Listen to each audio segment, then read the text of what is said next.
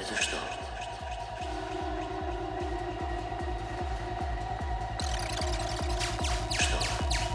Рон Гуллард. Незримые оковы. Часть третья.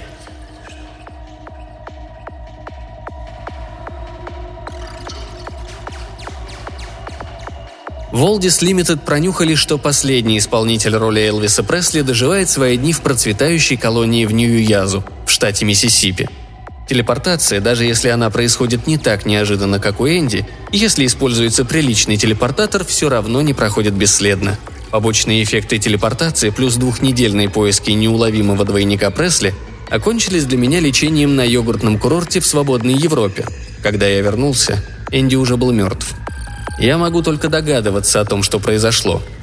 Как я уже говорил вам, я неплохо умею восстанавливать последовательность событий по немногим известным фактам. Я готов держать пари, что то, что я сейчас расскажу, очень близко к действительности. Когда я в следующий раз оказался в Южной Калифорнии, я пытался сравнить свои выводы с тем, что рассказывала динамит Дан. Она была очень занята своей предстоящей свадьбой с лейтенантом Дензла и заявила, что ей некогда разговаривать со мной – Возможно, вы видели их обручение по телевизору. Жених и невеста подписывали брачный контракт на канате, натянутом над Большим каньоном. Адвокат Энди, с которым мне посчастливилось встретиться только благодаря тому, что его списали за ненадобностью, убедительно доказывал, что часы, обнаруженные близ места убийства Мазурки, были украдены из квартиры Энди за три дня до преступления. Когда же в руке следующей жертвы, продавца приборов электростимуляции по имени Пит Параноик, был найден клок волос Энди, начала вырисовываться очень скверная картина. Однако робот-законник установил, что эти волосы попали туда не с головы Энди, а из кабины робота-парикмахера, у которого Энди стригся. Примерно в то время, когда был задушен Пит Параноик, у Энди произошел довольно неприятный разговор с Динамит Дан. Энди сидел в домашнем спортзале «Динамит». Рыжеволосая девушка в симпатичном спортивном трико раскачивалась на качелях, взлетая почти к самому куполообразному потолку – Расхаживая под ней взад и вперед, Энди говорил. «Все, что со мной происходит, дело рук одного человека. Ты ведь понимаешь это, Дина?» «Твоя глупая старомодная ревность слишком...» «И тем не менее, за всем этим наверняка стоит Дензла. У него есть и мотив, и масса возможностей. Он подстраивает мне ложное обвинение». «Энди, ты...» «Трах!» Он бросился по мягкому полу к тому месту, куда упала девушка. «Раньше ты не падала, Дина», — сказал он, склоняясь над ней. Тебя что-то мучает?» Красивая девушка застонала, потом тряхнула головой и, приподнявшись, обняла его. «Энди, я подозреваю, что все обстоит намного хуже, чем тебе кажется». «Хуже?» Он погладил ее огненные волосы. «Дензло в последнее время делает какие-то странные намеки», — проговорила она, вздыхая. «Лучше бы он этого не делал. Я от этого сама не своя. Мало того, что падаю черт знает с какой высоты, запорола еще несколько трюков.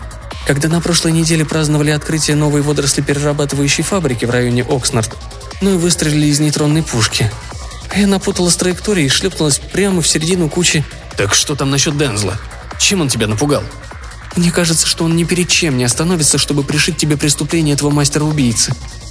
«Сколько раз я тебе об этом говорил, Дина?» «И к тому же... Ох, у меня такое нехорошее предчувствие, что он...» И она испустила долгий печальный вздох – Энди отстранил ее от себя. «Я понял, что ты имеешь в виду», — сказал он. Его глаза расширились. «Он не только подстраивает улики против меня, он находит жертву. Ты об этом думала?» Она кивнула своей очаровательной рыжей головкой. «Я жуть как всего этого боюсь. Что ты будешь делать?» «Остановлю его». «Как? Он ужасно хитрый, он может все». «Предположим», — задумчиво заговорил Энди, — «что я, совершенно случайно, конечно, увидел документальные кадры о знаменитых убийцах прошлого, которые собирают Oldies Limited. Я бы сразу вышел из себя и... «Энди, но ведь все считают, что тебя вылечили». «Меня вылечили? Ты ведь видела мое свидетельство, полученное?» «Да, да, только не показывай мне эту отвратительную вещь снова». Она положила свои маленькие теплые ладони на его. «Прошу тебя, постарайся не сорваться. Не нужно больше душить людей». «Не людей, Дина, только Дензла», — усмехнулся он. На самом деле я не буду смотреть телевизор. Если бы посмотрел, то мог бы действительно, как ты выразилась, сорваться, потому что я все еще слишком восприимчив к тому, что я вижу на экране. Я только скажу, что смотрел, когда меня придут арестовывать за убийство Дензла. Думаю, что отделаюсь какими-нибудь несколькими...» «Мне этот дурацкий разговор не нравится», — оборвала его динамит, вновь становясь бесшабашной девчонкой. «Ну и подцепила же я ухажеров. Негодяй легавый и тупой упрямец, который заявляет, что собирается снова укокошивать невинных». «Я же обещал, что невинные люди не пострадают. Только Дензла, вот и все. Клянусь». Он перекрестился. «Я и в самом деле не...»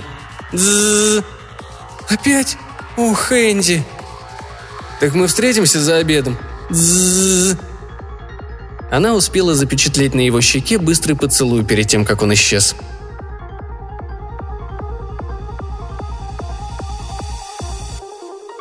На этот раз Энди оказался не в полицейском участке. Дензла, вероятно, не без помощи Харта, телепортировал его куда-то еще. На место самого последнего преступления. Они переправили сюда Энди спустя всего несколько минут после того, как было совершено убийство. Здесь еще никого не было. Только мертвец и Энди. «Вот это подтасовка», – пробормотал Энди. Это было в районе Пасадена – Убитый некто Рейсберсон, торговец видеостенками, широко раскинув ноги, лежал на полу своего магазина. Каждая стена магазина являла собой образец его товара. Все были включены и настроены на один и тот же канал. Через 10 секунд после того, как Энди увидел мертвого человека, он поднял голову, и его взгляд упал на ближайший телеэкран.